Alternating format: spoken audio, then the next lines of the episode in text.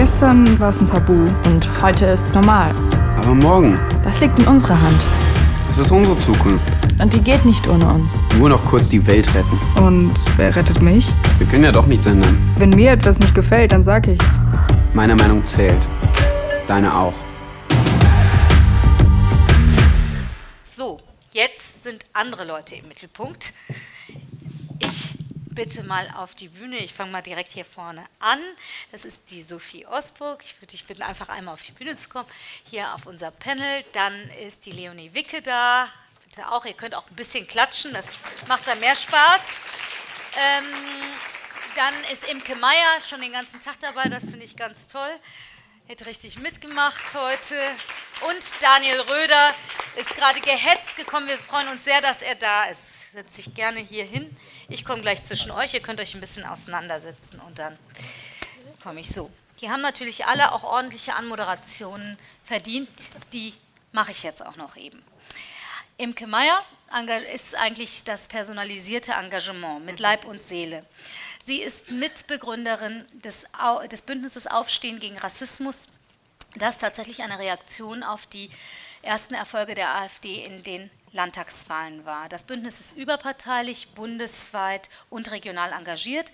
Es informiert über die AfD, organisiert Proteste, aber zum, Teil, zum Beispiel auch, was ich interessant fand, Workshops für Stammtischkämpferinnen. Also genau da an der Basis. Das ist die Basisarbeit, die für gesellschaftlichen Diskurs wichtig ist. Und da werden wichtige Argumente gegen rechte Parolen geliefert. Imke Meyer war nach ihrem Politikstudium in mehreren leitenden Positionen tätig und ähm, unter anderem war sie auch bei einem Ausländerbeirat und Frauenbeauftragte in Hanau. Sie sagt sehr klar, alle müssen aufstehen gegen Rassismus. Wir sind die Mehrheit und diese Mehrheit muss sichtbar werden.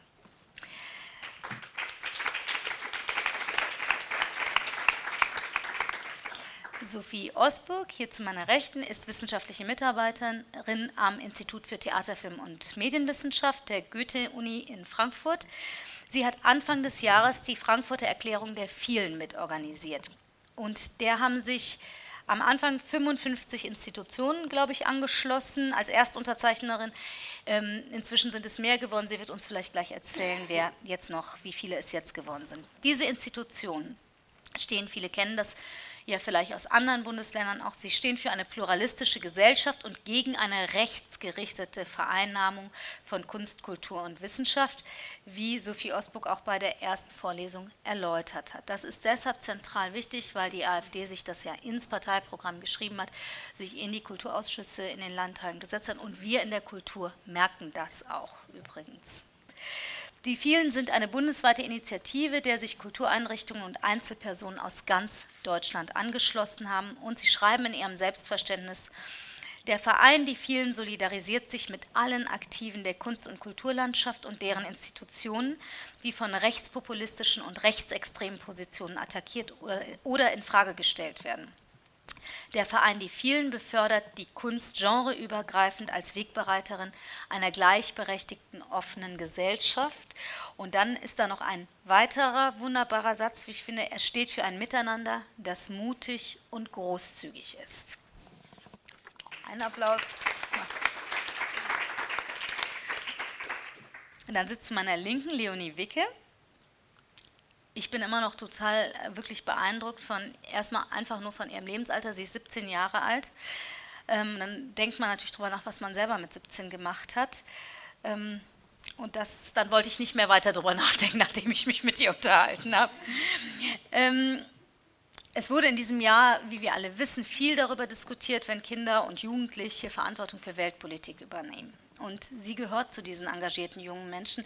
Sie ist von Fridays for Future in Frankfurt.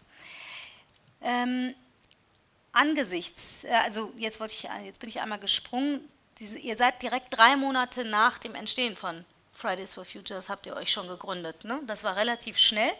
Und anlässlich des großen Klimastreiks diesen Sommer hat Leonie Wicke ein Zeitungsinterview gegeben, das den Zusammenhang zwischen Weltpolitik und lokaler Ebene sehr deutlich macht.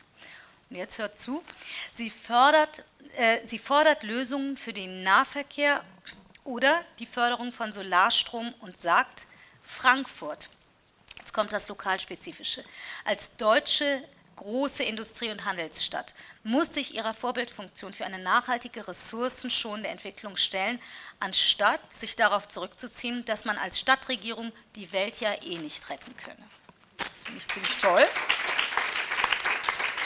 Sie saß schon im Vorstand des Stadtschülerinnenrats und ähm, sie ist einfach Teil einer großen Bewegung, die Tausende auf die Straße bringt. Dann ist hier, eben jetzt gerade angekommen, von Pulse of Europe, Daniel Röder. Das ist eine Bürgerinnenbewegung, die sich für Vielfalt und die europäische Idee einsetzt. Er ist Vorstandsvorsitzender und Mitbegründer. Und er ist Jurist und arbeitet als Richter und Lehrbeauftragter. Für ihn stellte, wie wahrscheinlich für viele von uns, das Brexit-Votum und die Wahl von Donald Trump den wortwörtlichen Doppelschock dar, den wir in 2017 erlebt haben. Aber er reagierte eben anders als viele andere, die schockiert waren, ähm, mit Tatkraft. Er gründete gemeinsam mit seiner Frau die Bewegung.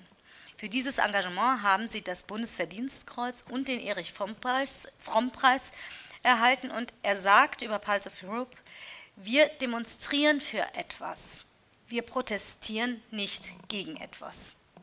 Das finde ich sehr interessant, also es positiv umzumünzen. Auf der Webseite heißt es, wir wollen einen Beitrag dazu leisten, dass es auch in Zukunft ein weiteres, ein vereintes demokratisches Europa gibt, ein Europa, in dem die Achtung der Menschenwürde, die Rechtsstaatlichkeit, freiheitliches Denken und Handeln, Toleranz und Respekt selbstverständliche Grundlagen des Gemeinwesens sind.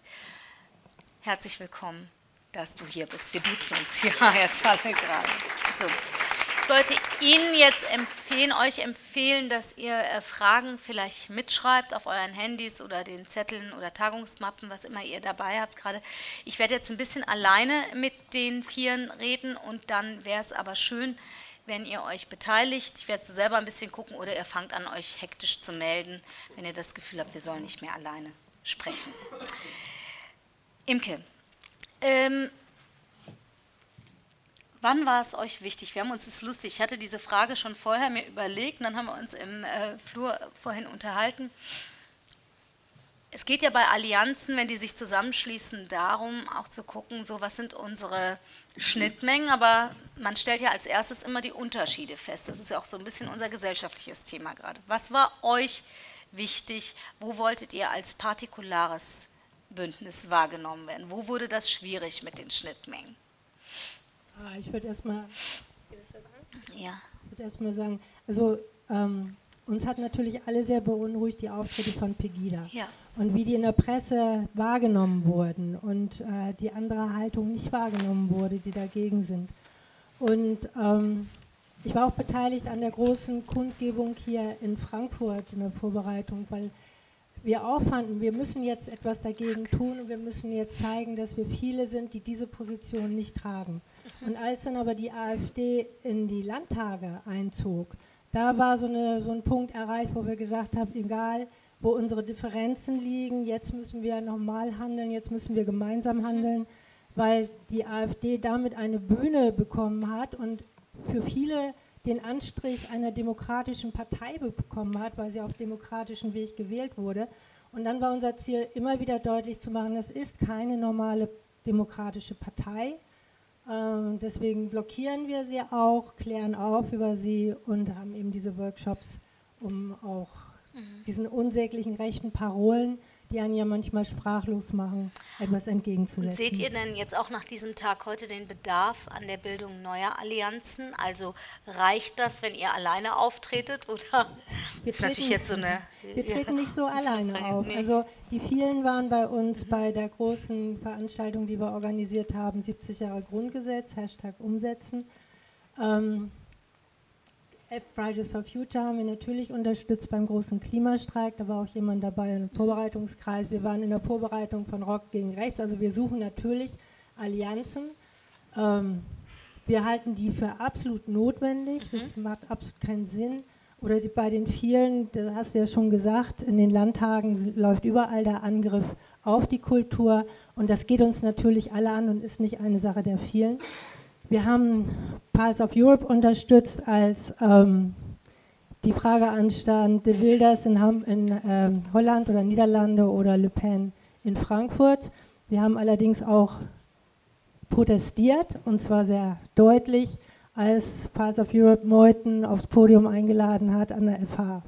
Da würde ich gerne gleich nochmal drauf eingehen. Ich würde einmal hier auf die Allianzen, aber wir greifen das gleich nochmal auf. Ihr habt ja ein spezielles Anliegen, Sophie. Also es geht vor allen Dingen um die ähm, Gleichberechtigung, die Rechtsstaatlichkeit in Kunst und Kultur.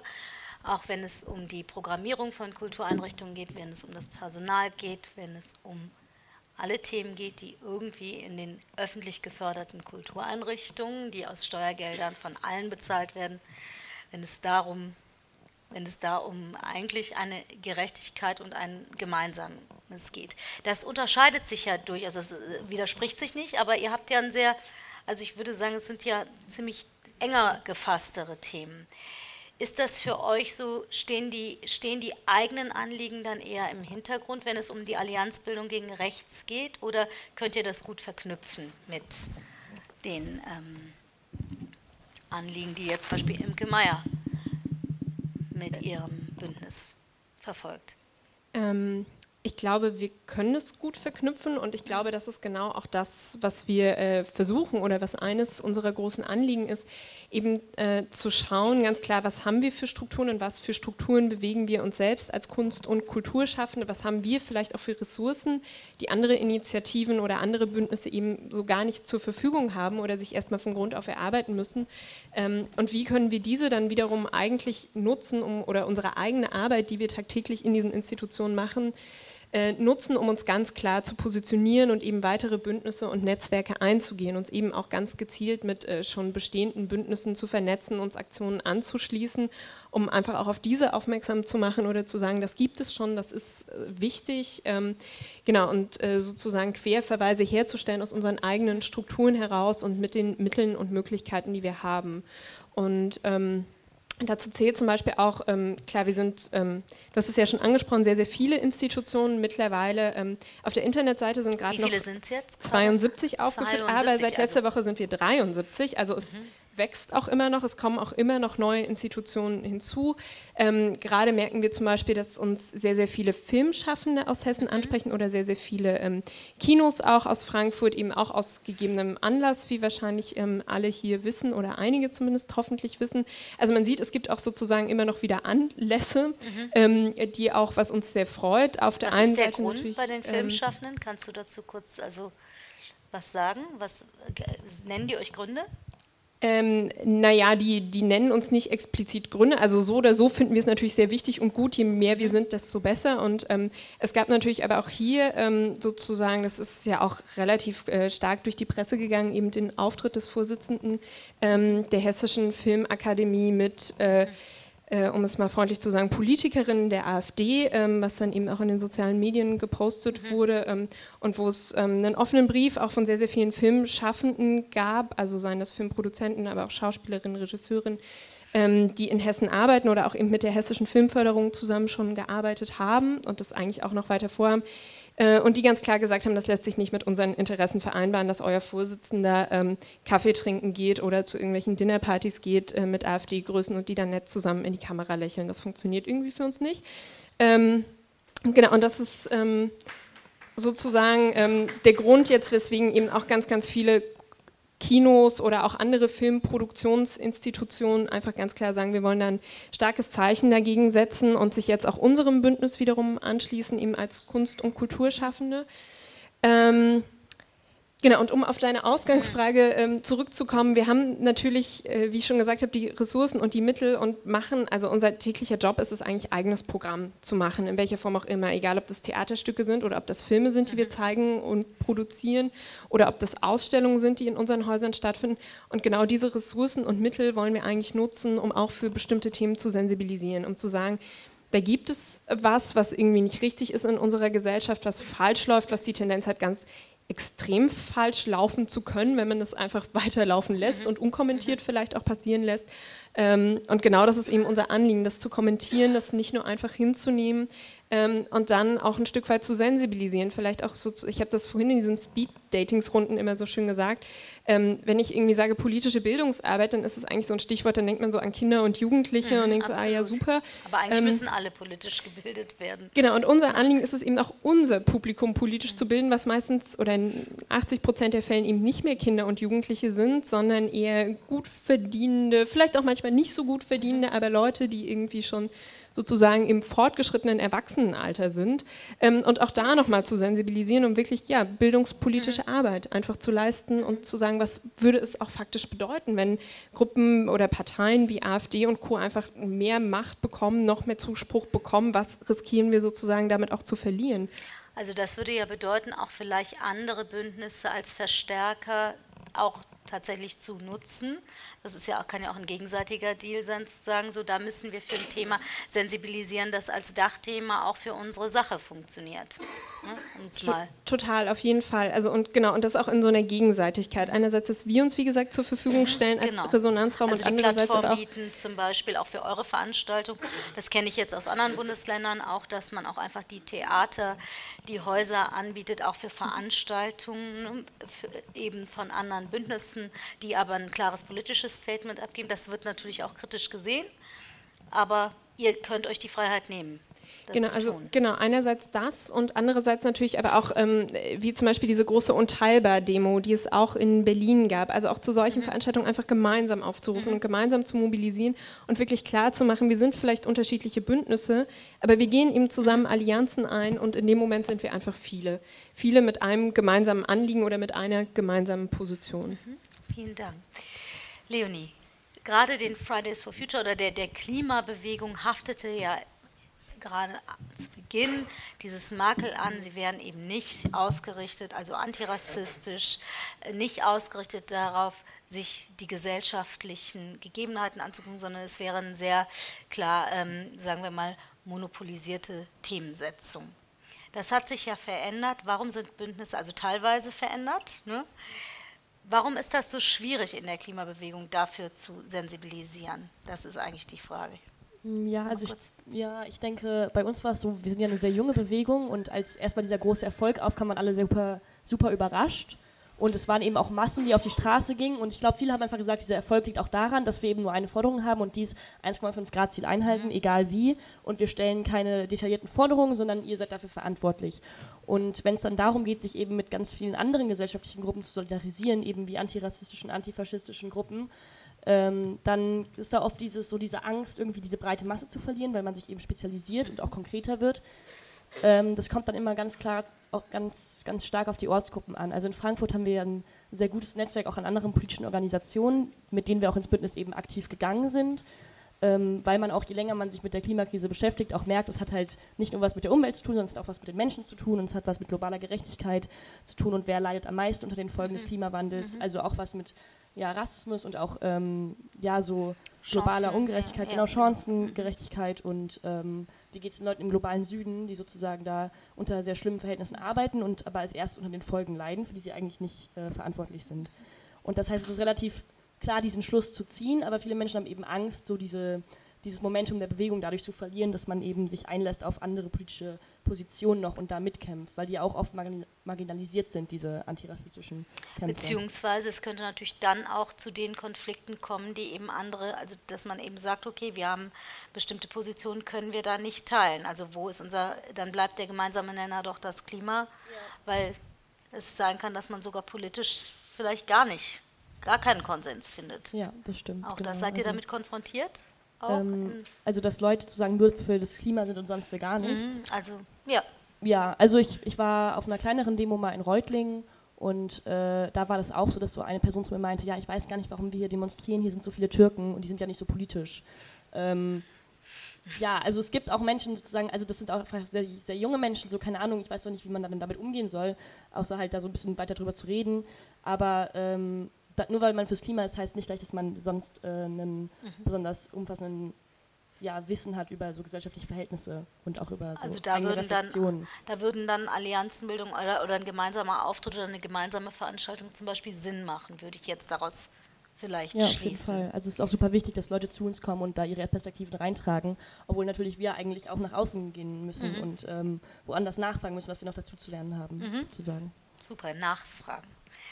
Daniel, ja, wir haben ja eben schon so ein bisschen das äh, angeteasert, dass wir gleich mal über einen Konflikt reden, der entstanden ist. Also dieser erste Themenblock läuft unter dem Thema Chancen und Hürden bei der Bündnisbildung. Trotzdem würde ich gerne einmal wissen, was, welche Erfolge hattet ihr denn mit Hilfe von Bündnissen bei Pulse of Europe? Ihr seid ja also sozusagen von der Jungfrau zum Kinde gekommen. Ja, das ist so. Ähm, hallo zusammen erstmal.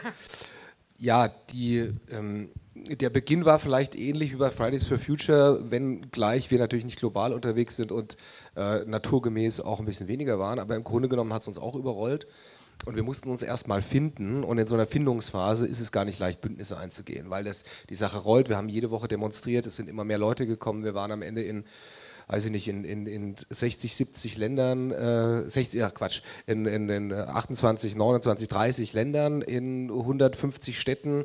Ähm, und das war ehrenamtlich, also nur unter Ja, äußersten da, Mühen zu organisieren. Gelder für? Oder Nee, es gab keine öffentlichen Gelder. Also wir haben das tatsächlich so aus dem Stegreif gemacht, haben jede, jede Ortsgruppe hat es ähm, privat finanziert und dann kam relativ schnell, nachdem wir dann einen äh, gemeinnützigen Verein gegründet haben, kamen relativ schnell auch kleine Spendengelder, die aber in so großer Zahl kamen, dass wir für die erste Zeit uns ganz gut aufstellen konnten.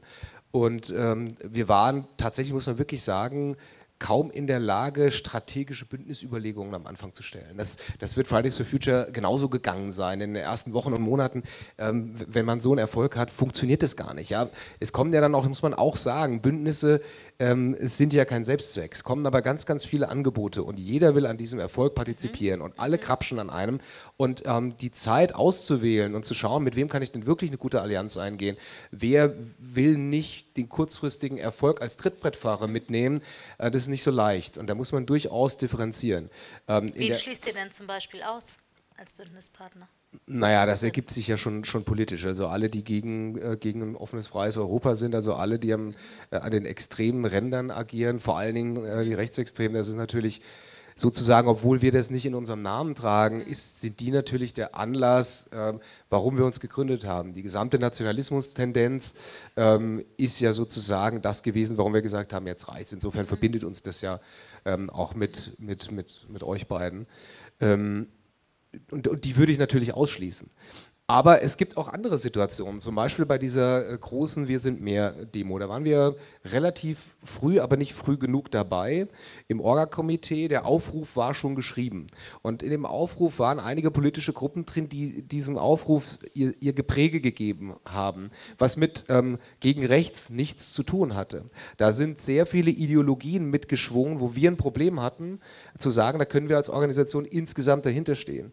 Und haben dann gesagt, Leute, es ist ja noch nichts gedruckt, nichts draußen, lasst uns das doch neutralisieren, lasst uns das doch neutral erfassen. Wir haben doch einen gemeinsamen Grund, der, äh, wo wir gut mitgehen können. Das heißt, gegen Nationalismus, gegen Hetze, gegen Ausländerfeindlichkeit ähm, und so weiter. Da gehen wir mit.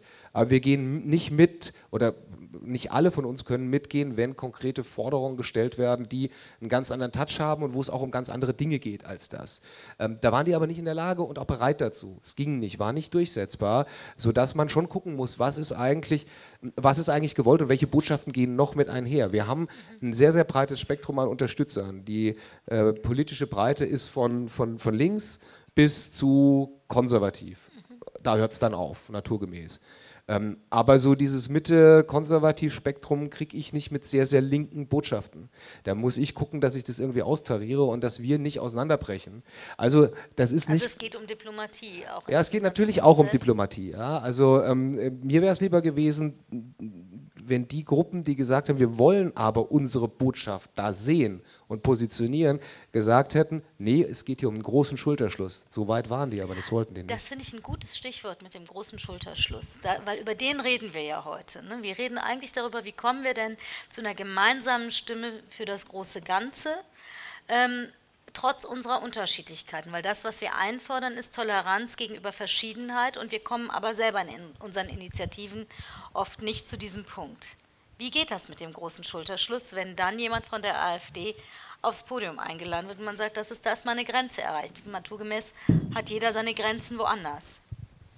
Also ähm, wir haben ja in unserem ähm, Aufruf, den 30.000 Menschen unterschrieben haben, haben wir drin, dass wir verhindern wollen, ich weiß nicht mehr, wie es formuliert ist, dass menschenverachtende Thesen und Parolen in die Gesellschaft getragen werden und dass wir uns dagegen wehren. Und in dem Augenblick, wo jemand auftritt von den Funktionären, von den Spitzenfunktionären, der vertritt zum Beispiel, der vertritt zum Beispiel, dass George Soros, dieser US-Milliardär, bezahlt den massenhaft, die massenhafte muslimische Einwanderung, um die Umvolkung durchzusetzen. So jemanden, da sagen wir, das darf gar nicht gesagt werden. Das geht auch gegen das Grundgesetz, das ist menschenverachtend, das ist Panikmache, das ist falsch und das versuchen wir zu verhindern. In dem Augenblick ist ein Schulterschluss nicht möglich.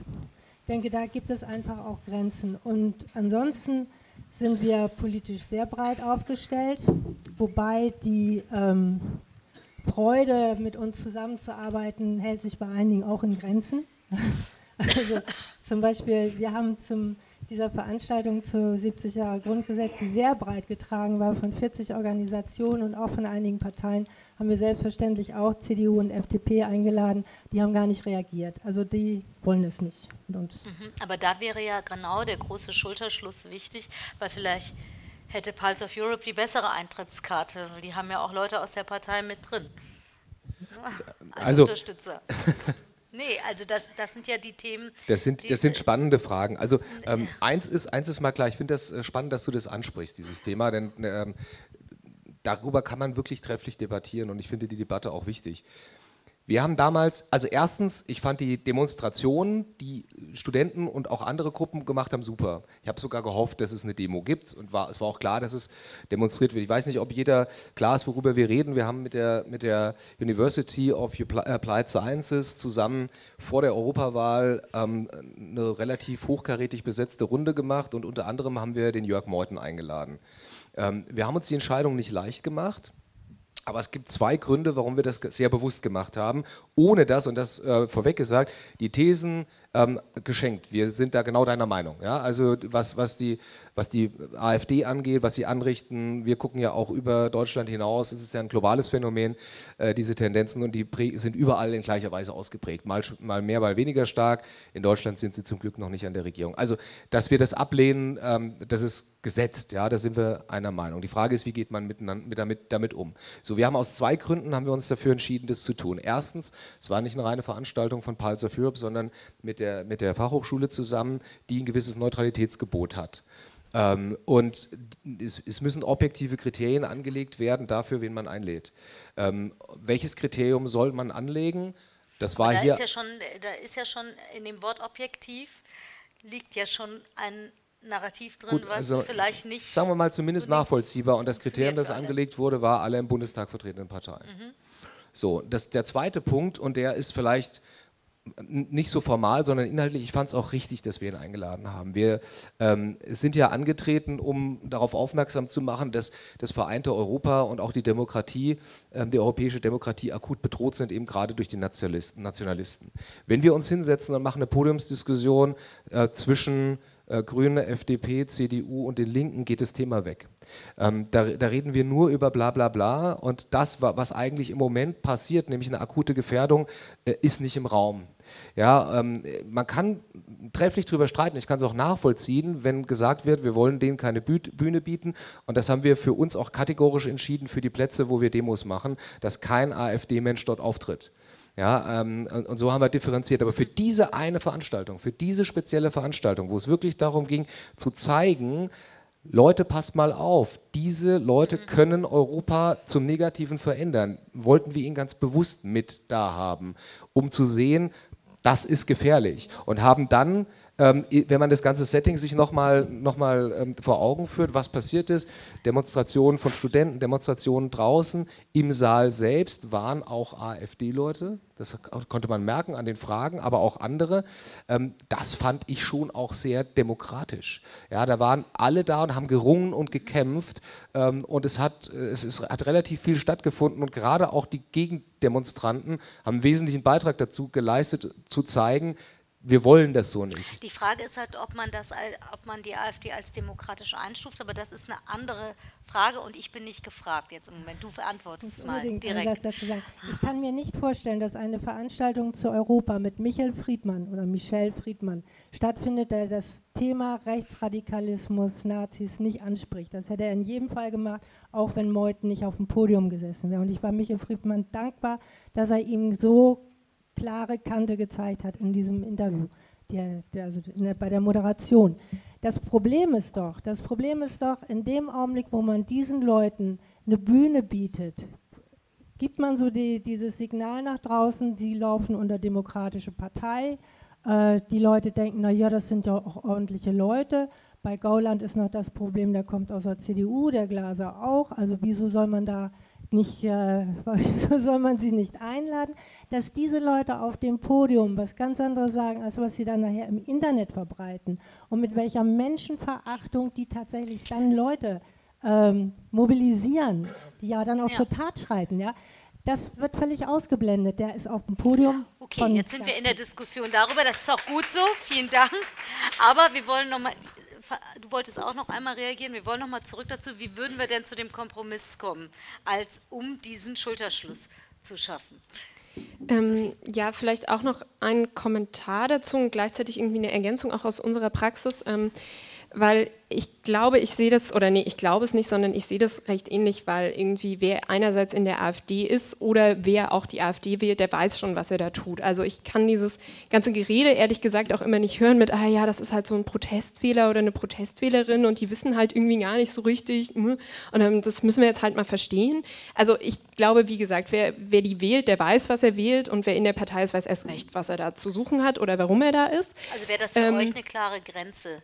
Total, auf jeden Fall. Ähm, nicht einzuladen. Genau, für uns ist das eine ganz, ganz klare Grenze oder es ist eben auch immer die Frage, ähm, auch wir haben sozusagen als Häuser Veranstaltungen mit Politikerinnen XY und dann ist immer die Frage, aber muss man dann nicht auch die anderen einladen und wie geht man damit um?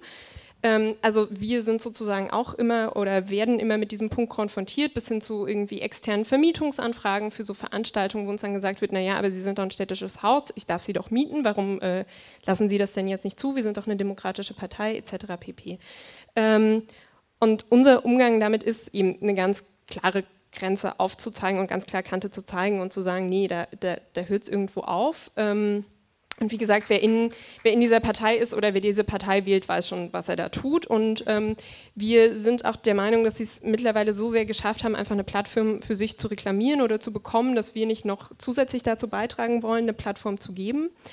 Ähm, und deshalb eben diese ganz klare Entscheidung. Und gleichzeitig haben wir auch Erfahrungen gemacht, also zum Beispiel ein kleineres Theater in Frankfurt hat... Ähm, auch vor kurzem Jubiläum gehabt und hat dann eben auch eine Einladung an den Kulturausschuss der Stadt geschickt, in dem blöderweise mittlerweile eben auch AfD-Mitglieder sitzen ähm, und hat eben offen eingeladen und auch zur Diskussionsveranstaltung eingeladen. Keine der Politikerinnen der, ich nenne es jetzt mal etablierten oder uns bekannten Parteien hat sich zurückgemeldet. Die einzige Zusage erfolgte von der AfD.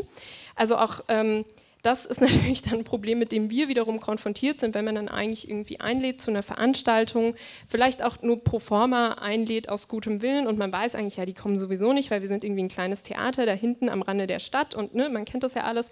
Ähm, und dann passiert aber genau das. Die AfD sagt zu. Und die sagen bewusst zu. Die sagen nicht zu, weil sie irgendwie denken, oh, das interessiert uns jetzt aber, was dieses äh, Theater da macht und was sie für Projekte mit geflüchteten Jugendlichen machen, etc. pp. Das interessiert die überhaupt nicht. Zumindest nicht auf dieser inhaltlichen Basis, wie uns das hier interessiert, sondern es interessiert sie genau darum, weil sie dann da hingehen können, weil sie dann diese ganzen unbequemen Fragen stellen können, weil sie dann mit diesen ganzen Infos wieder in den Kulturausschuss gehen können und sagen können, aber guckt mal, die kriegen euer Geld für afrikanische Trommelkurse oder Didgeridoo, das war das, was Sie jetzt zuletzt äh, auf Landesebene vorgeworfen haben.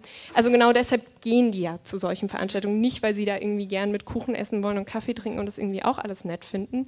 Und ähm, genau da muss man, glaube ich, gucken, wie viel Raum räumt man dem sozusagen überhaupt ein. Wenn es um Raum geht, wir haben äh, dich noch nicht so viel gehört. Ich ähm, würde gerne wissen, wenn du das alles hörst, wa wo wäre denn für, was würdest du im Machen empfehlen und sagen, so jetzt hören wir hier verschiedene Positionen. Eigentlich geht es darum, wir wollen uns zusammenschließen, um eben sowohl für bestimmte Regularien in Hinsicht auf das Klima, aber auch für Regularien für eine gleichberechtigte Gesellschaft und für eine demokratische Gesellschaft einzutreten. Wenn du das hörst, würdest du aus der Praxis jetzt bei euch vielleicht was empfehlen können, sagen können, wie kommt ihr zu einem guten äh, Kompromiss? Ähm, ja, also erstmal möchte ich auch sagen, dass sozusagen bei uns in Frankfurt ähm, sind auch schon mal ähm, Nazis mitgelaufen mit irgendeinem Banner so zu, zum Klimaschutz und haben da auch so sich untergemischt. Und dann beim nächsten Mal äh, waren dann Leute da, die darauf aufgepasst haben, dass sie nicht wiederkommen. Die haben auch ein Video hochgestellt und so. Also man wird sehr oft auch versucht, zu instrument, instrument, instrumentalisiert zu werden. Und äh, die AfD leugnet ja auch den Klimawandel und das ist auch die geringste der Sünden. Aber so ich stimme jetzt auch allen zu, was hier gesagt wurde, was so die AfD angeht. Ähm, ich finde in solchen Bündnissen, also wenn man sagt, sozusagen, wir sind alle ganz klar gegen diesen Rassismus und auch ähm, gegen die AfD, weil sie ist eine ähm, antidemokratische Partei, muss man aber auch diese, um also du meintest ja auch vorhin so, ihr, ihr, seid da auf derselben Linie und auch wenn ich jetzt eine persönliche Meinung dazu habe, finde ich als Bündnis ähm, müsst ihr das aushalten, dass ihr alle sagt, die AfD ist kacke so. Ähm, ihr geht damit anders um als äh, ihr beiden jetzt oder auch als vielleicht ich damit umgehen würde.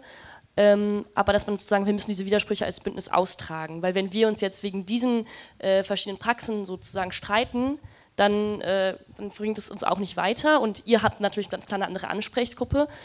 Ähm, und da, da, muss man auch gucken, dass man sozusagen ja diese Kämpfe halt vereint und über diese Widersprüche hinwegsieht und da weiter darüber diskutiert, aber das auch nicht einen daran hindert zu arbeiten. Also wir hatten jetzt auch irgendwie ein Bündnistreffen letztens und dann ging es irgendwie darum, dass wir ähm, die Kritik nicht so sehr auf den einzelnen Konsumenten richten möchten, sondern auch eher auf die Produktionsweisen und ähm, die, die, die Firmen. Und dann war einer, äh, hat sich gemeldet von der Grünen Jugend und hat gesagt, ja, ähm, ich verstehe nicht, warum können wir nicht ein bisschen mehr Konsumkritik machen. Und sofort haben sich fünf Leute von irgendwie, ich weiß nicht, Didif-Jugend, da waren noch Leute von SDAJ und von irgendwelchen anderen eher linken ähm, äh, Gruppen haben sich sofort gemeldet und hatten richtig Bock auf eine Diskussion. Und ich meinte so, ja, ich sage jetzt alle nichts, wir arbeiten jetzt erstmal weiter, können in der Pause diskutieren so. Ähm, aber dass man halt guckt, dass man auf diesen gemeinsamen Nenner kommt und ja, also trotzdem so dieses gemeinsame Ziel vor Augen hat, auch wenn es ultra schwer ist und auch super wichtig ist, diese Debatten zu führen. Ja. Wenn, wenn, ja, bitte. Wenn ich das so höre, ähm, es wird ja im Bereich Digitalisierung und anderen ähm, Themenfeldern unheimlich viel hantiert mit Manifesten. Wenn ich das so alles höre, dann sehe ich, es gibt klare Trennlinien, nicht immer klare, aber in bestimmten Themen eben schon. Es gibt auch unterschiedliche Fähigkeiten oder Kompetenzen. Bräuchte es denn vielleicht für genau das antirassistische, ähm, pro-demokratische Bündnis eine Art Manifest, was alle wo sich alle, also was ihr jetzt mit der Erklärung der vielen für die Kultur gemacht habt, ähm, bräuchte es das vielleicht? Also ich finde gerade bei euch ist das interessant, deswegen stelle ich die Frage dir jetzt mal. Ähm, ihr habt ja eine Selbstverpflichtung, ne? also man, man, unterschreibt eine Art Selbstverpflichtung, das gibt es in der Wirtschaft ja auch bei der Charta der Vielfalt. Ähm, die große Kritik daran ist immer, dass man nicht überprüft, was passiert, wenn dagegen verstoßen wird, gegen diese Selbstverpflichtung. Also hat die überhaupt irgendeine, hat man, hat es irgendeine Wirksamkeit? Das ist jetzt, die Charta der Vielfalt ist ja von der Bundesregierung mitfinanziert in der Wirtschaft, also mit initiiert worden auch, aber genau da können alle unterzeichnen und dann ist das, hat man das Emblem, aber man kann weiterhin strukturellen Rassismus ohne Probleme betreiben, weil es keiner kontrolliert. Sozusagen. Es gibt, das hatten wir auch lange Jahre mit dem Ökosiegel. Also deswegen die Frage, wie macht ihr das? Wie geht ihr damit um und bräuchte es nicht irgendwas, eine Art von zentralem Manifest und auch einem Organ, was das überprüft? Ich meine, jetzt sind wir direkt wieder in Strukturen. Ähm, ja, das ist eine große Schwierigkeit, mit der wir uns tatsächlich auch immer wieder konfrontiert sehen. Also wer ähm, passt da sozusagen in Anführungsstrichen auf, dass bestimmte Grenzen nicht überschritten werden oder dass bestimmte Sachen einfach nicht passieren oder dass bestimmte Sachen passieren vielleicht auch.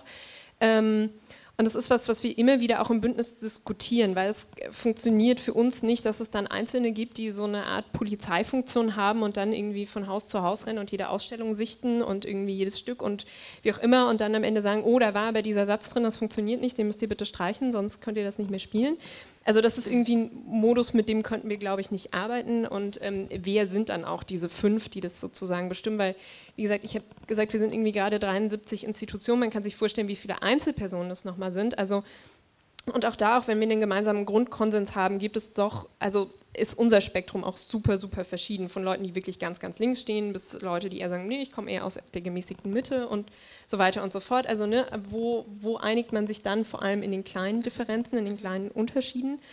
Ähm, nichtsdestotrotz versuchen wir aber als Bündnis immer wieder solche Themen mit reinzunehmen in unsere Diskussion, immer wieder zu besprechen. Also gerade diese, diese angesprochene Diskussionsveranstaltung war eben auch ein Riesendiskussionsthema bei uns, weil sie an der FH stattgefunden hat. Die FH eben auch im Rahmen der Frankfurter Wissenschaftsrunde auch Teil unseres Verbundes der Frankfurter die vielen ist. Also da war eben auch die Frage für uns, wie gehen wir damit jetzt um? Das bedeutet ja eigentlich ergo einen sofortigen Ausschluss, weil es sozusagen komplett unseren Regularien entspricht. Ähm, und wir versuchen einfach erstmal einen Austausch innerhalb von uns herzustellen und zu gucken, wie man vielleicht auch konstruktiv damit umgehen kann. Ähm, aber es ist sozusagen eine Schwierigkeit, die wir immer wieder auch von Fall zu Fall neu aushandeln müssen und für die wir zumindest kein allgemeines Rezept gefunden haben. Weswegen ich eben auch glaube, dass es auch unfassbar schwierig ist, so ein allgemeines Manifest aufzusetzen. Also ich wüsste zumindest nicht, wie es aussehen soll. Ich habe das nur heute Morgen, als Massimo Perinelli den Vortrag gehalten hat, da ging, hat er ja genau diese Frage gestellt, seit wollen wir uns jetzt so im Grunde auf gut Deutsch gesagt äh, verkünsteln, also wollen wir jetzt über jedes Detail diskutieren. Ne? Also wie wird der Name ausgesprochen? Darf ich fragen, woher du kommst? So weiter. Diese großen äh, Fragen, die immer wieder ja auch reproduziert werden.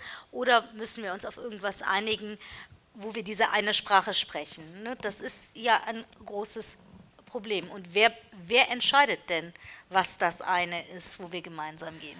Also ich finde es eigentlich gar nicht schlecht, dass wir diese unterschiedlichen Aufrufe haben mit auch speziellen Gewichtungen. Also wir haben ja auch von, habe ich ja gesagt, Aufstehen gegen Rassismus, 30.000 haben den unterschrieben. Ich weiß nicht, wie viele Organisationen.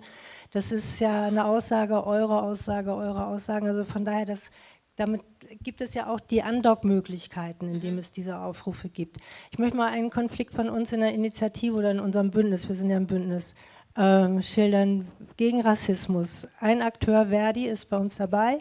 hatte eine äh, Tarifvereinbarung mit dem Land Hessen getroffen, wo eine völlig unsinnige Aussage drin stand, weil sie erstens im Tarifvertrag nichts zu suchen hat und zweitens in Hessen auch kein Problem ist, nämlich dass im öffentlichen Dienst die Frauen nicht verschleiert auftreten dürfen.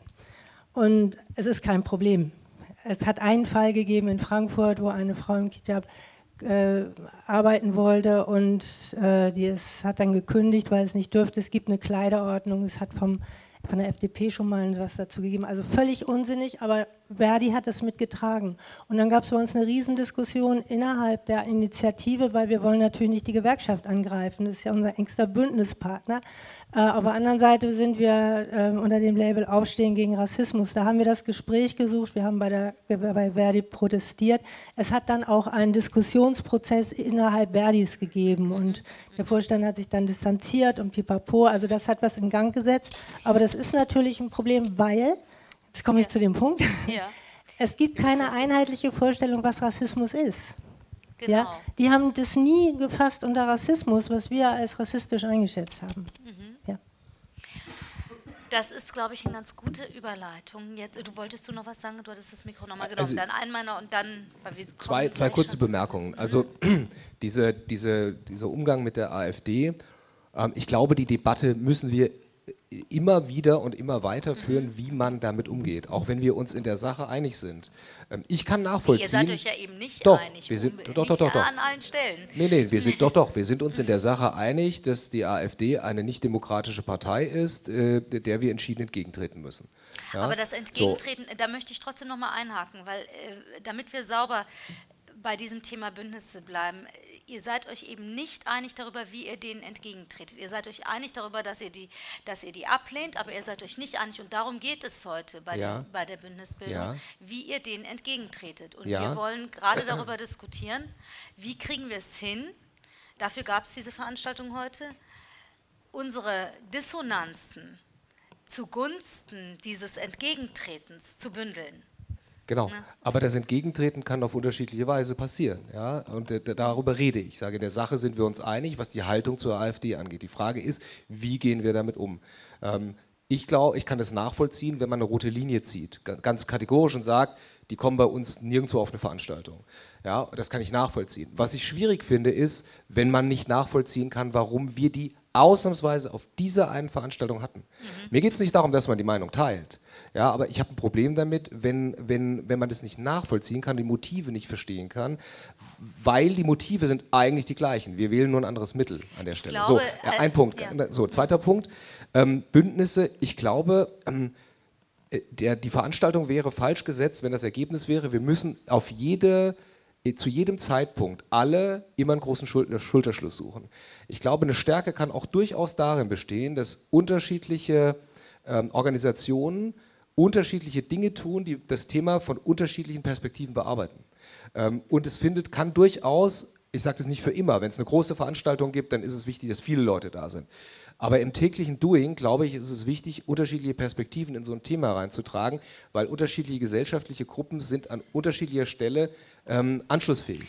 Leider würde ich an der Stelle jetzt einmal, ich möchte jetzt keine Seiten annehmen, weil ich äh, teilweise deine Punkte teile, aber ähm, wir reden natürlich heute darüber, zu sagen, was versendet sich eigentlich die ganze Zeit an den guten Themen, die hier diskutiert werden, die auch in den Initiativen ähm, äh, tatsächlich bearbeitet werden. Und trotzdem gelingt es nicht, ein geschlossenes und auch ein nachhaltiges Entgegentreten zu positionieren. In der ganzen Bundesrepublik gelingt das nicht und das Thema es als demokratisch einzuordnen, tatsächlich, also dass, wenn man diese Leute einlädt aufs Podium, dass das im Moment so allergisch besetzt ist, hat ja auch damit zu tun, dass das der öffentlich-rechtliche ähm, Rundfunk zur Genüge tut.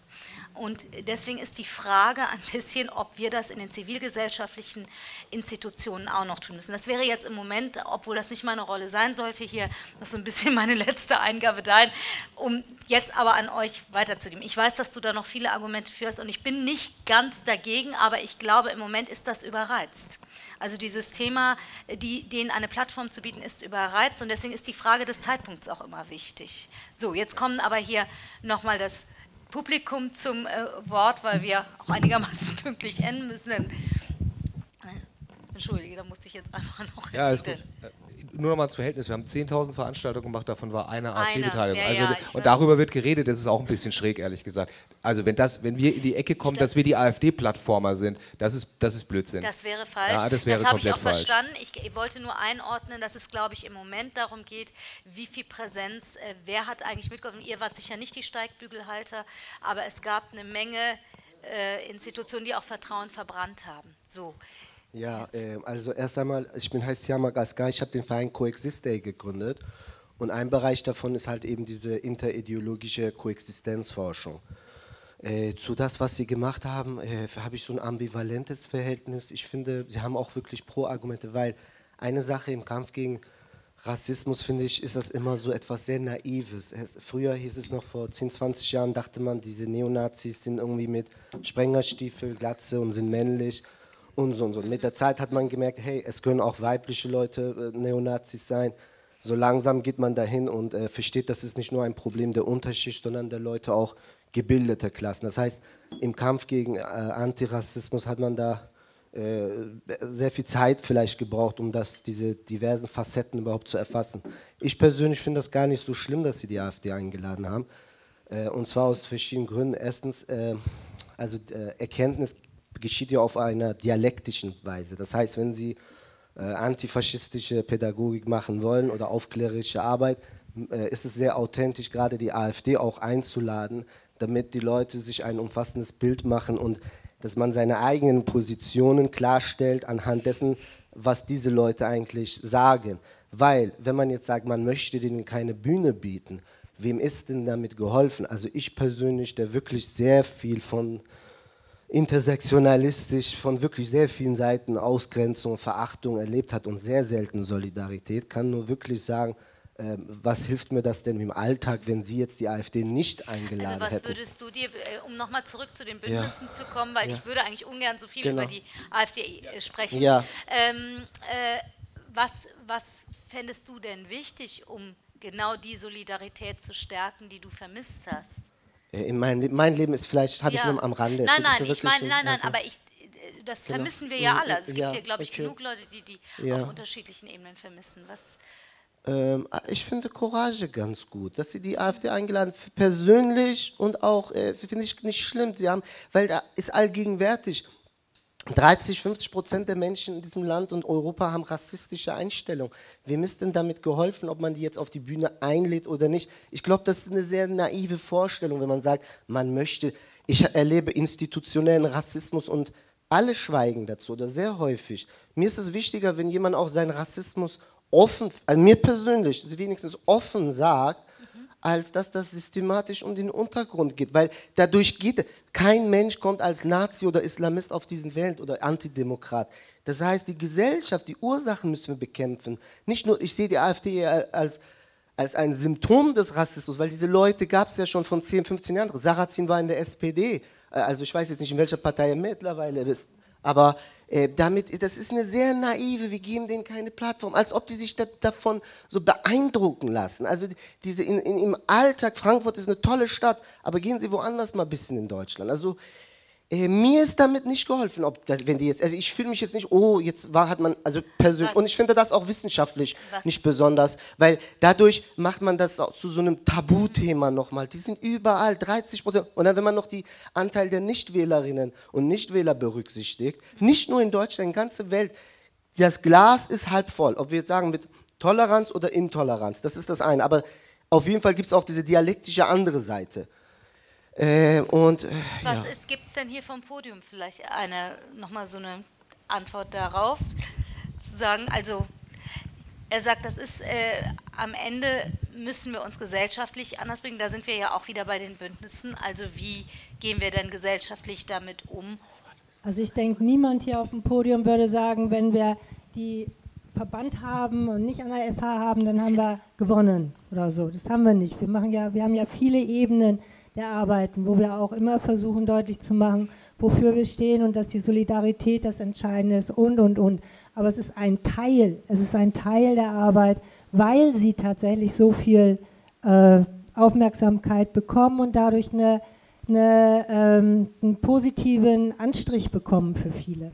Aber die Frage war ja, wie wir mit den Bündnissen umgehen. Mhm. Ich denke, es ist gut, wenn sich viele Bündnisse gründen. Wir arbeiten zusammen mit verschiedenen, mit Seebrücke, mit Fridays for Future, wenn es passt, weil AfD ja Klima, das Klima nun ganz, ganz hoch gesetzt hat, aber, äh, oder auch mit den äh, Künstlerinnen und Künstlern und auch mit den eigenen Aufklärungsarbeiten über Rassismus und Rechts. Das finde ich wichtig. Ich glaube, diese Vorstellung, wir können jetzt alle eine große Initiative werden, das ist nicht realistisch. Das ist nicht realistisch. Gut, da sind wir bei den Realitäten.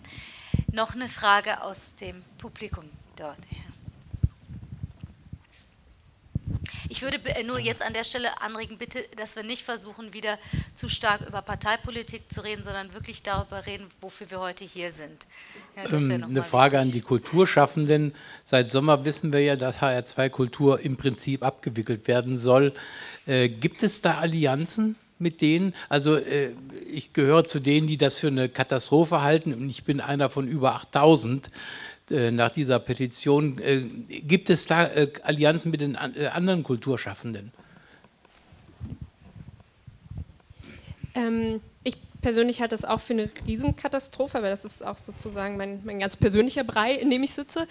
Ähm, aber in dem Fall gibt es tatsächlich kein Bündnis oder keine Allianz oder wir sind sozusagen nicht in der Position, da tatsächlich was aktiv zu machen oder HR2-Kultur auf irgendeine Weise zu retten, auch wenn wir sehr, sehr davon profitieren, wie der Sender im Moment ist und dass es ihn so gibt, wie er ist. Ähm, und was wir machen können und auch tun, ist uns natürlich für den Erhalt aussprechen und zu sagen, wir wollen nicht, dass das irgendwie ein reines Musikradio wird, wo von morgens bis abends nur noch Klassikmusik runterdudelt. Weil, wie gesagt, wir profitieren natürlich davon, dass es da Lesungen gibt, dass es da Besprechungen gibt, dass es da Terminankündigungen gibt und so weiter und so fort. Ähm, aber letztendlich ist es natürlich eine Entscheidung, wo wir leider auch keinen Einfluss darauf haben als ähm, Kulturschaffende oder als dieses Bündnis, was wir nun mal im Moment sind. Aber da wäre jetzt wieder meine Frage nach den Allianzen. Also äh, wie gesagt, das Thema, die Klaviatur kann man ja unterschiedlich bespielen. Also auch wenn man Medien äh, braucht, die eben auch vielleicht andere Öffentlichkeiten haben, mehrsprachige Öffentlichkeiten haben oder vielleicht auch ähm, äh, weniger Trendthemen besetzen, sondern vielleicht Themen besetzen, die politische Bildung unterstützen. Was könnte man da tun? Du guckst mich gerade schon an. Ich gucke auch mal in deine Richtung oder in deine. Was könnte man da gemeinsam? Die AfD will ja die öffentlich-rechtlichen abschaffen. In der, in der äh, Schweiz. Äh, ja, ich weiß, ich weiß, in der Schweiz sind sie immer wieder kurz davor, solche Dinge abzuschaffen. Ich glaube, das Abschaffen des Öffentlich-Rechtlichen können wir heute nicht diskutieren, aber ich finde nochmal, das ist doch ein ganz guter Einwurf, den Sie gerade gemacht haben. da geht es um etwa, da geht es ja um eine Plattform oder um einen Sender, der am Ende trotzdem ja alle angeht. Also ähm, genau, vielleicht auch nochmal mit Blick auf diese Bündnisfrage, wie du sie gestellt hast. Es macht natürlich einen immensen Unterschied, wenn wir als Bündnis sozusagen daherkommen und sagen, das sind wir und wir sind irgendwie die 73 Institutionen, die wir im Moment sind, als wenn jetzt irgendwie jeder Einzelne ankommen würde oder als wenn Intendant XY sagen würde, ah nee, ich bin aber übrigens auch dagegen. Also es hat natürlich ganz klar ein ganz, ganz anderes Gewicht, eine ganz andere Reichweite, es wird ganz anders gehört wenn sozusagen plötzlich 70 Leute oder 70 Institutionen da vor der Tür stehen und sagen, Moment, stopp, so läuft es nicht. Oder wir haben ein Problem damit. Also insofern würde ich schon sagen, diese Bündnisarbeit macht so viel Sinn auf kulturpolitischer Ebene, aber auch auf inhaltlicher Ebene. Einfach in dem Moment, dass wir sozusagen eine ganz andere Wirkung schon allein erzielen, in dem Moment, wo wir als dieses Bündnis auftreten oder sagen, das sind wir. Imke, nochmal. Ja, ich würde das unterstreichen und dann auch immer sagen, dass man die punktuelle Unterstützung einfordern kann. Das ist ja so ein Punkt, dass man dieses Netz, was wir haben, dann auch nutzt für Unterstützung. Und wir schließen Bündnisse für bestimmte Themen, zum Beispiel Hülya-Gedenktag. Mhm. Da sind wir mehrere, die das jedes Jahr vorbereiten, damit das nicht in Vergessenheit gerät, dass äh, 93 die Familie Gensch ermordet wurde, die Kinder, die Frauen. Vielen Dank.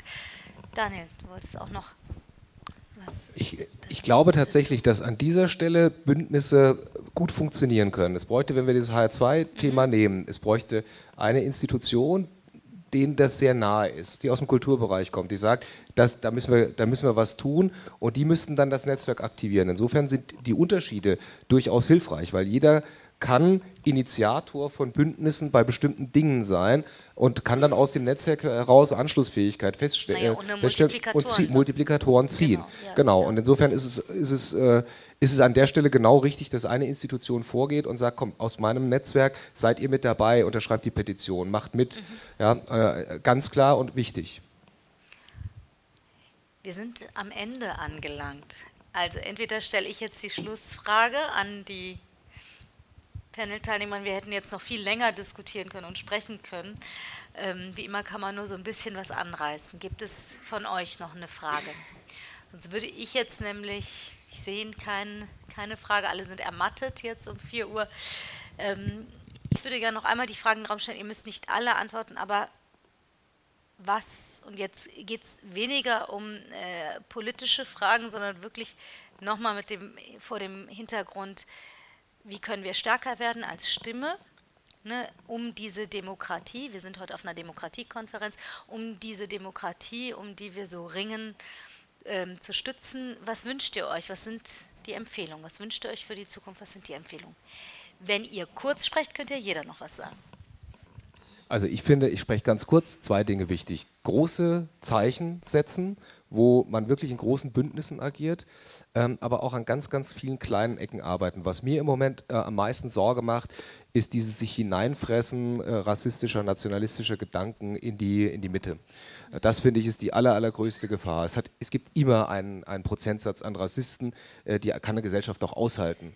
Aber wenn es durch alle Schichten geht und wenn wirklich die, die demokratische Mitte von diesem Gedankengut zunehmend erfasst wird, dann wird es echt brandgefährlich. Und da müssen wir Alltagshaltung zeigen und auch in kleinen Bündnissen arbeiten. Ja? Und wirklich, ähm, Bündnisse also, können auch Zwei-Personen-Bündnisse sein, dass man eben aufsteht am Stammtisch mhm. und sagt, nee, so nicht. Ja? Und äh, das, das, ist, glaube ich, ganz, ja. ganz entscheidend, dass wir da alle hellwach sind und uns nicht nur auf die großen Veranstaltungen konzentrieren, die sind genauso wichtig, aber wirklich im Alltag hellwach und dabei sein und auch Widerstand leisten. Mhm. Also das Kleinste im Kleinen. Wir haben heute äh, Morgen viel zu Mikroaggressionen, glaube ich, gehört, aber es ist vielleicht auch Mikrowirksamkeit an der Stelle. Ja. Ähm, ja, und auch mit Blick auf die Diskussion, wie wir sie gerade geführt haben, würde ich da gerne noch ergänzen wollen, dass ich mir auch für Bündnisarbeit wünsche, dass Bündnisarbeit nicht nur reaktiv ist, sondern auch ja, proaktiv. Sehr, sehr Weil wichtig. das ist was, was ich auch in meiner Arbeit im Moment sehr, sehr viel erlebe, dass man immer wieder in mhm. diese Situation gebracht wird, reagieren zu mhm. müssen mhm. auf mhm. bestimmte Parteien, bestimmte Gruppen, bestimmte Tendenzen. Ähm, und ich würde mir vielmehr wünschen, dass es auch die Zeit und die Ressourcen gibt, nicht nur zu reagieren, sondern auch proaktiv zu handeln. Sehr wichtig, das ist auch wieder die strategische Frage. Ne, also geht man vielleicht mal mit einer Strategie daran, ohne die ganze Zeit nur diejenigen zu sein, zu reagieren. Vielen Dank. Ähm, ja, ich denke mal, für die Bündnisarbeit ist es, glaube ich, super wichtig, dass man äh, sich noch stärker vernetzt, dass man noch stärker diese Hemmschwellen abbaut, dass man sich nicht immer in den gleichen Kreisen, zum Beispiel jetzt Klima dreht, sondern dass man halt guckt, wo sind die Verknüpfungen, um eben ähm, gemeinsam auch Lösungen zu finden und eben auch zu sehen, was vereint unsere Kämpfe eben auch und ähm, da auch eben über solche, also über solche Klischees, so, es gibt ja auch in den, in, ja, in diesen Links oder auch äh, mittigen Szenen viele Klischees, so, ja, die sind irgendwie, die haben die und die Meinung, die sind mit zu irgendwie, ich weiß nicht, das sind bestimmt alles FDP-Wähler, keine Ahnung, also da gibt es super viele Klischees und auch super kleine Sachen, an denen man sich da aufhängen kann, dass man also diese Widersprüche halt austrägt und da vielleicht auch in Diskussion geht, aber trotzdem nicht verlernt, dabei sozusagen zusammenzuarbeiten und dieses Ziel nicht aus dem Blick zu verlieren und so eben dann auch proaktiv zu werden, dass man nicht immer nur in Krisensituationen zusammenkommt, sondern auch weiterhin zusammenbleiben kann, äh, wenn man, es gerade mal nicht einen AfD-Parteitag gibt, sondern wenn man einfach so handeln kann. Ja. Nicht verlernen, das finde ich sehr wichtig, zusammenzuarbeiten. Ja. Dem würde ich mich anschließen. Ich würde mhm. mir mehr nochmal so Konferenzen wünschen, wo wir uns kennenlernen und nicht nur von den Zetteln, die wir überall verteilt kriegen. Ähm, wir haben immer die Diskussion, nur reagieren auf rechts oder selber was, äh, unsere Themen setzen. Und ich würde mir wünschen, zum Beispiel, wir würden eine Kampagne starten. Das ist jetzt keine Initiativenmeinung, sondern das ist jetzt erstmal meine Meinung. Am 8. Mai starten wir eine Kampagne, damit der 8. Mai in Deutschland Feiertag wird. Sehr schön, sehr schön. Toll, das ist ein sehr schönes Schlusswort gewesen. Ich möchte mich jetzt an dieser Stelle erstmal bei euch Vieren bedanken. Einmal ganz herzlich. Und dann aber auch, und jetzt klatschen wir mit, auch bei euch, diejenigen, die wirklich bis zum Schluss durchgehalten haben, bei unseren Organisatorinnen, also zum einen beim AMKA, aber auch bei der Anna-Frank-Bildungsstätte. Das war eine äh, tatsächlich tolle Zusammenarbeit. Ich finde, ihr habt ein großartiges Programm hinbekommen, ein wundervolles Speed-Dating was mit heißer Nadel gestrickt war, muss man sagen, so einiges. Und ich möchte an dieser Stelle noch einen Hinweis, wir machen ja immer gerne am Schluss dann noch so einen Teaser aufs nächste Mal, den kann ich zwar noch nicht geben, aber ähm, wir befinden uns, wie vielleicht manche von euch wissen, am Ende dieser Förderperiode. Die nächste ist noch nicht ganz in trockenen Tüchern, aber ich finde es sehr schön. Hier geht man sehr optimistisch davon aus, dass es so sein wird und arbeitet auch schon an Hochtour, auf Hochtouren am neuen Programm. Und wir hoffen, dass von 2020 bis 2025 weiter solche großartigen Konferenzen und andere Workshops stattfinden können. Ich wünsche euch schönen, eine schöne Woche. Es war ein schöner Wochenstart. Danke.